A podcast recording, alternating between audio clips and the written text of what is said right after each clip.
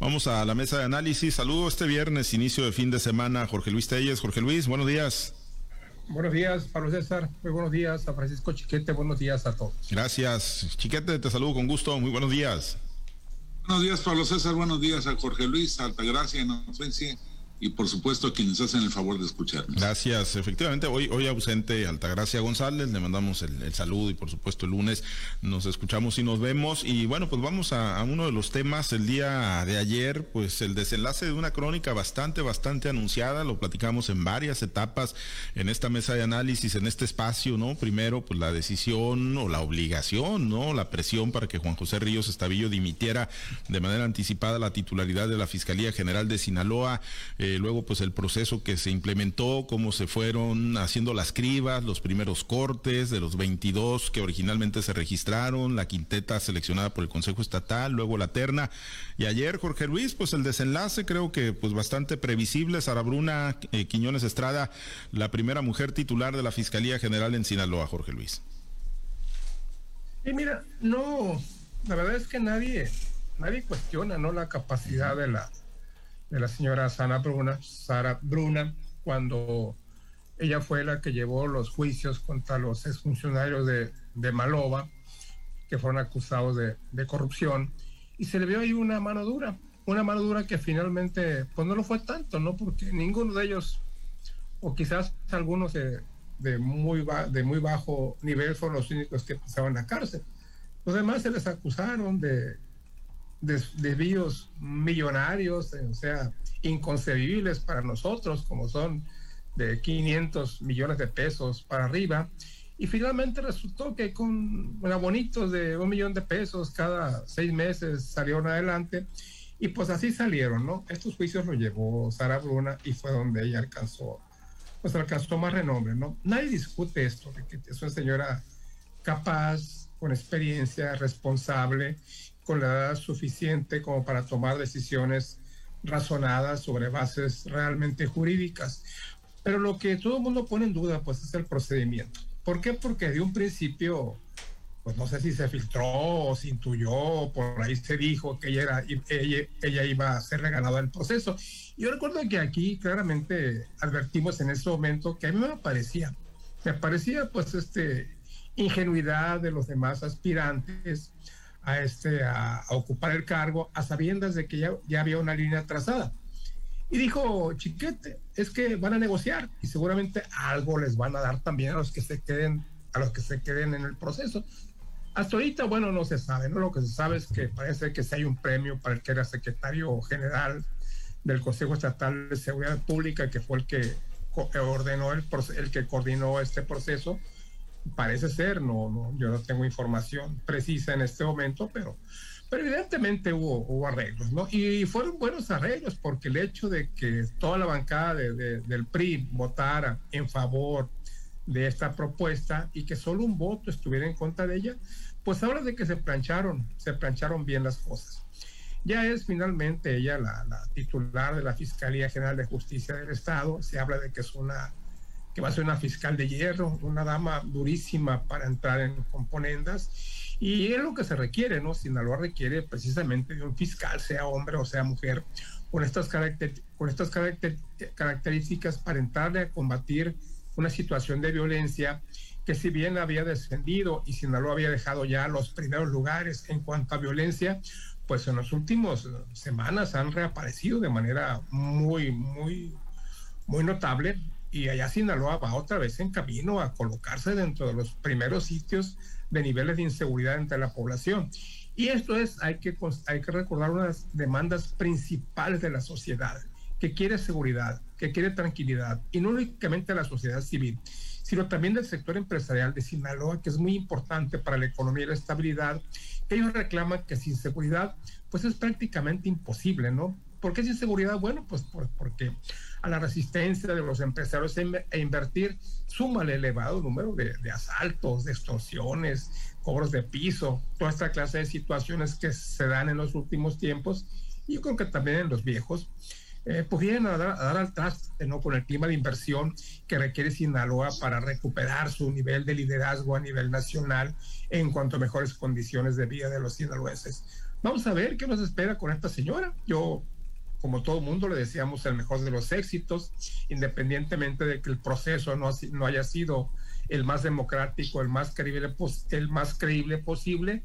Lo que sí coinciden es que tiene capacidad, que tiene experiencia, que tiene conocimiento y finalmente eso es, esto es lo que importa a final de cuentas. Sí, yo, yo coincido, ¿no? Es incuestionable su trayectoria académica, su trayectoria profesional, ¿no? En cuanto, bueno, pues a las credenciales que tenga Chiquete para la Fiscalía General del Estado de Sinaloa, yo creo que lo que pues la marca finalmente, pues es ese estigma, ¿no? De que llega impuesta en un proceso, pues muy, muy a modo, donde tanto el gobernador Rubén Rochamoya, desde que estaba como gobernador electo, como el secretario general de gobierno, pues habrían operado primero para, pues, garantizarle la vacante, ¿no? La silla vacía y con Juan José Ríos Estavillo y posteriormente pues llevarla hasta el final con una abrumadora mayoría, casi unanimidad en el Congreso de Sinaloa. No solo operaron, la anunció el gobernador electo, habló de, la, de una fiscal, una mujer fiscal, antes de que incluso terminara el proceso de jubilación de la, de la señora que era ministra o era este pues titular en el Supremo Tribunal de Justicia del Estado yo creo que, pues ahí Morena echó por tierra todo lo que había anunciado, luchado. Hay que recordar que fue la izquierda y fue sobre todo la gente de Morena la que impugnó severamente a Enrique Peña Nieto cuando quiso hacer el nombramiento del primer fiscal, dijo que era un fiscal carnal y estuvo encima de él para, para evitar que se quedara esto. Bueno, pues lo mismo pasó con ellos, hicieron, quitaron al que estaba para poner una fiscal carnala. Eh, yo no sé, y si también como Telles, no dudo de la capacidad de la señora, no dudo de la necesidad de que llegue alguien a acabar con la impunidad que ha existido en la Procuración de Justicia en el Estado. No dudo de nada de eso, pero eh, el origen ya pues nos pone en duda a todos. Y, la otra parte es que pues alguien les tiene que avisar a los señores diputados de oposición que no ganaron la elección, que perdieron, que, es otro partido el que gobierna esa, ese entusiasmo con el que están yendo, no solo a votar, hubo una diputada, la de más experiencia en el PRI, que dijo que tenía la certeza de que Sara Bruna lo iba a hacer muy bien. Yo no, no dudo de que todos tengamos la obligación de esperar de tener la esperanza de que lo, vaya, que lo haga bien, porque eso nos conviene a todos. Pero de una vez ya le dio el cheque en blanco y dijo, tengo la certeza de que lo va a hacer bien. Pues eso, tener una bola de cristal la señora, este, y además con los antecedentes que hay, este es un estado difícil en el que el crimen organizado está muy involucrado en todas las actividades, las actividades comerciales, las actividades financieras, las actividades políticas, y entonces no es fácil este, poner orden, llevar tranquilidad a la, a la sociedad, acabar con esa impunidad que se ha impuesto, no solo a base de corrupción, sino también a base de, fuerza, de balazos, de una imposición de violencia que todavía está por ahí, como advierte Tellos, en el riesgo de regresar en toda su, su magnitud. Entonces, pues es, es, un mal inicio este.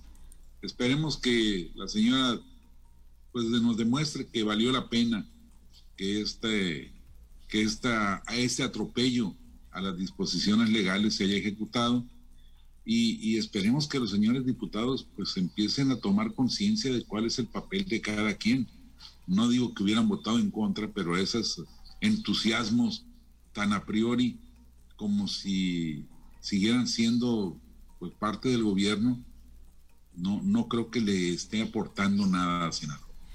Pues sí, sí, la realidad es que pues hay que insistir mucho el tema de las credenciales, ahí está, para cerrar una Quiñones Estrada, tendrá pues, mucho, ¿no? Con qué pues tratar de legitimarse más allá de la legalidad de su nombramiento, con la abrumadora mayoría de los diputados ayer presentes en la sesión, 39 votos a favor, solamente uno en contra, y bueno, pues además tiene mucho, mucho terreno, ¿no? En la impartición de justicia, en la procuración, en combatir la impunidad para pues, dar esos resultados, ¿no? Y demostrar pues que no es una extensión más del poder Ejecutivo ahí en la Fiscalía General. Bueno, eh, vamos a otro tema, Jorge Luis, que nos comentabas. Efectivamente, el senador sin partido, que originalmente pues estaba en la 4T, en Morena, fue director del Seguro Social, Germán Martínez, pues trae ronda por algunos medios electrónicos y bueno, pues le, le, está poniendo ahí el asterisco, ¿no? A Quirino Ordaz Coppel por haber acudido a la boda de Santiago Nieto en Guatemala, esta boda que tanto molestó al presidente Andrés Manuel López Obrador y que pues le costó, por cierto, la titularidad de la unidad de inteligencia financiera a Santiago Nieto y pues están pidiendo, ¿no? Por lo menos Germán Martínez es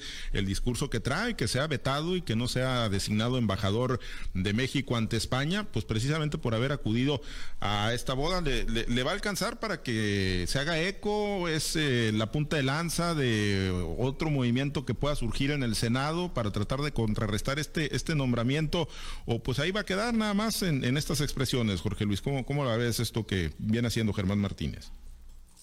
Pues Germán Martínez es un invitado cotidiano a la mesa de análisis de Ciro Gómez Leiva en el programa de, Radio Fórmula que se transmite en horas de, la mañana y fue ahí donde dijo pues que desde este momento él mm, daba su voto en contra a favor del nombramiento de Quirino Ordaz como embajador de México en España. Y junto con él los otros cuatro hay que recordar que son cinco son cinco encabezados por Gustavo Madero y en los que hay diferentes expresiones ideológicas ahí en este grupo que que no es grupo, ¿no? Porque, porque la ley señala que para ser grupo parlamentario debes tener un determinado número de diputados y que durante, el, durante, ese, durante una legislatura no puede existir esta clase de, de, asuntos, ¿no? Igualmente la ley orgánica del Poder, del poder Legislativo de Sinaloa em, prohíbe la, la, conformación de grupos parlamentarios una vez iniciada la legislatura, o bien se pueden pueden crearse, pues, pero sin acceso a,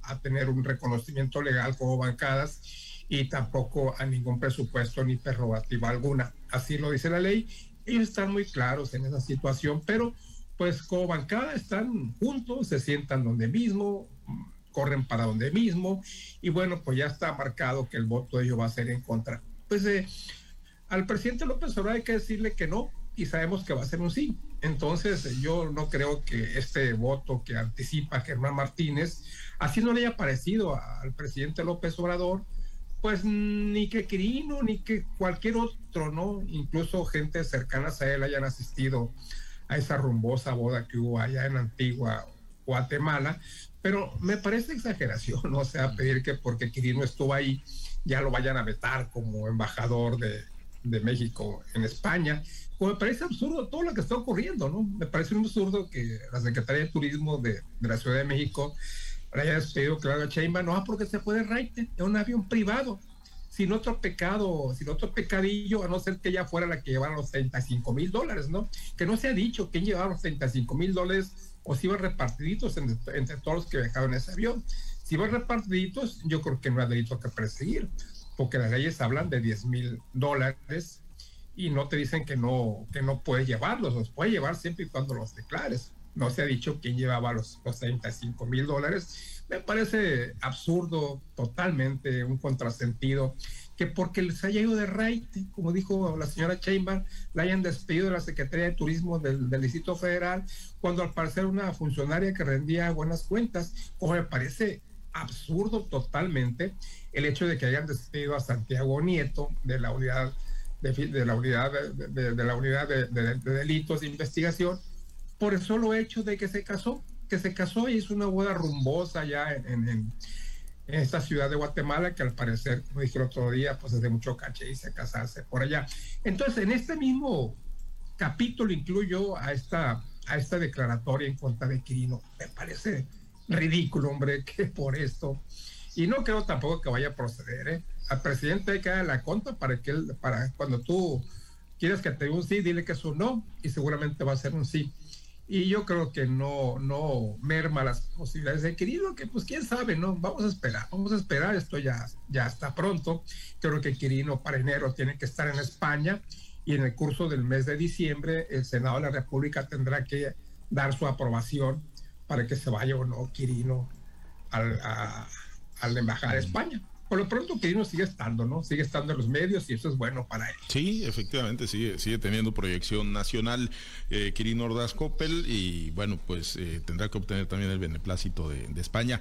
Eh, pues es que aplica luego a lo mejor esto de que los amigos de mis enemigos no pueden ser mis amigos, ¿no? Y como dices con el presidente, pues también la psicología inversa es la que, la que funciona chiquete, pero bueno, pues una, una, un grupo, eh, pues sí, reducido, ¿no? Cinco, cinco senadores, ahí donde está Gustavo Madero, Alejandra del Carmen León, Nancy de la Sierra, Emilio Álvarez y Casa y Germán Martínez. Pero pues bueno, está la decisión que tomó el Partido Revolucionario Institucional de negarle licencia, ¿no? Ahí ya estamos hablando pues de los 13 senadores, si es que votan en bloque y pues quién sabe si el resto, ¿no? El resto que no están dentro del espectro de control del presidente Andrés Manuel López Obrador, porque Ricardo Monreal pues ya comprometió el apoyo, ¿no? De todos los senadores de Morena para este planteamiento, esta propuesta que va a hacer el presidente López Obrador yo creo que no habrá mayor problema en cuanto a, la aprobación.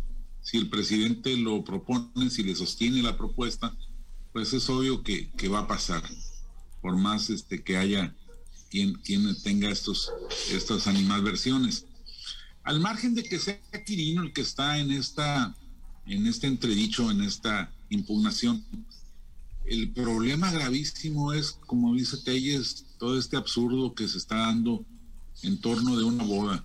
Es un acto particular entre particulares eh, en el que nadie eh, de los que acudió ha sido señalado por usar dinero público.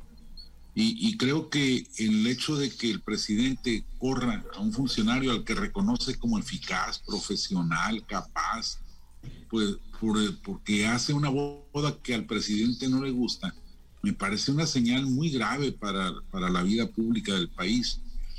Y todavía que haya quienes, por seguirle el rollo al presidente, por quedar bien con el presidente, estén condenando ya no a los que se casaron, sino a los que asistieron, pues me parece todavía más grave. Esto es un estado policíaco, es un estado de, de comisarías políticas que no puede seguir existiendo, que, que tendría que anularse porque va contra las libertades de las, de las de los ciudadanos, de las personas. A mí me pueden caer muy ricos, muy, muy gordos los ricos, como, como se dice coloquialmente. Aunque vas que vuelas para allá, ¿no? derecho a vivir como, como viven. Pues eh, de eso vamos a hablar luego este, con los eh, extras de los puentes y todo eso. Entonces, eh, yo creo que es, es, una señal muy grave, no solo por lo que el presidente y sus fobias están haciendo, sino porque toda esta retaíla de barberos que van detrás de lo que el presidente deja en el camino para recogerlo y hacer lo suyo.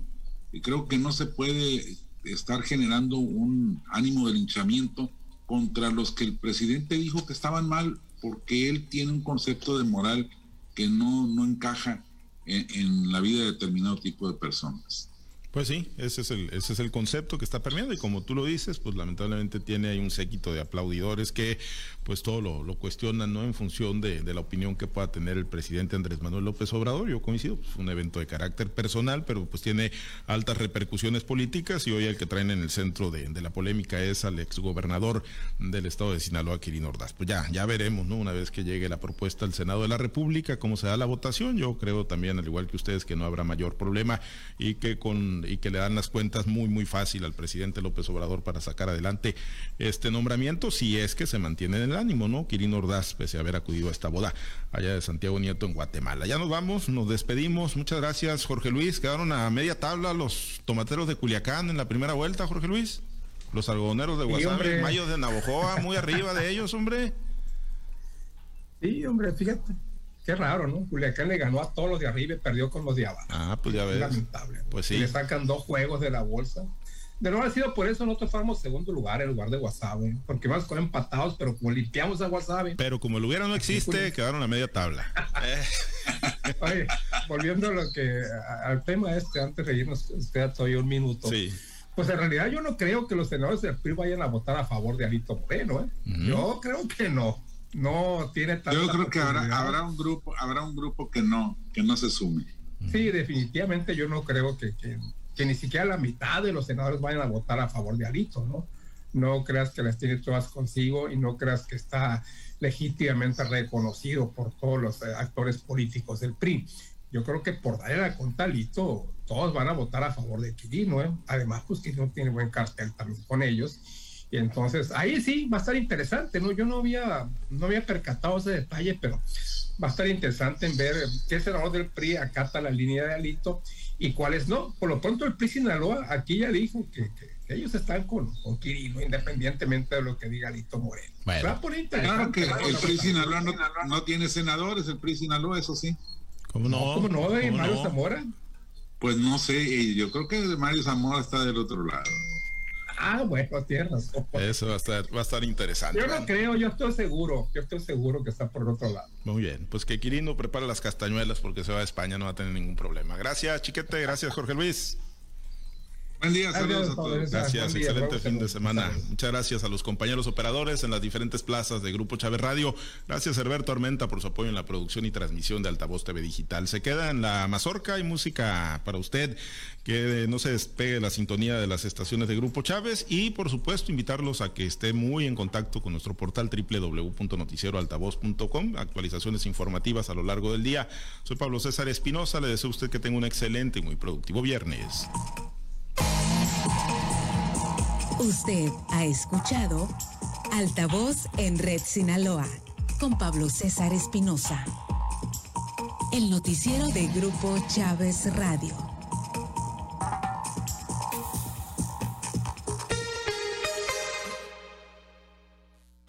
Tu radioestación local hecha con amor en los mochis.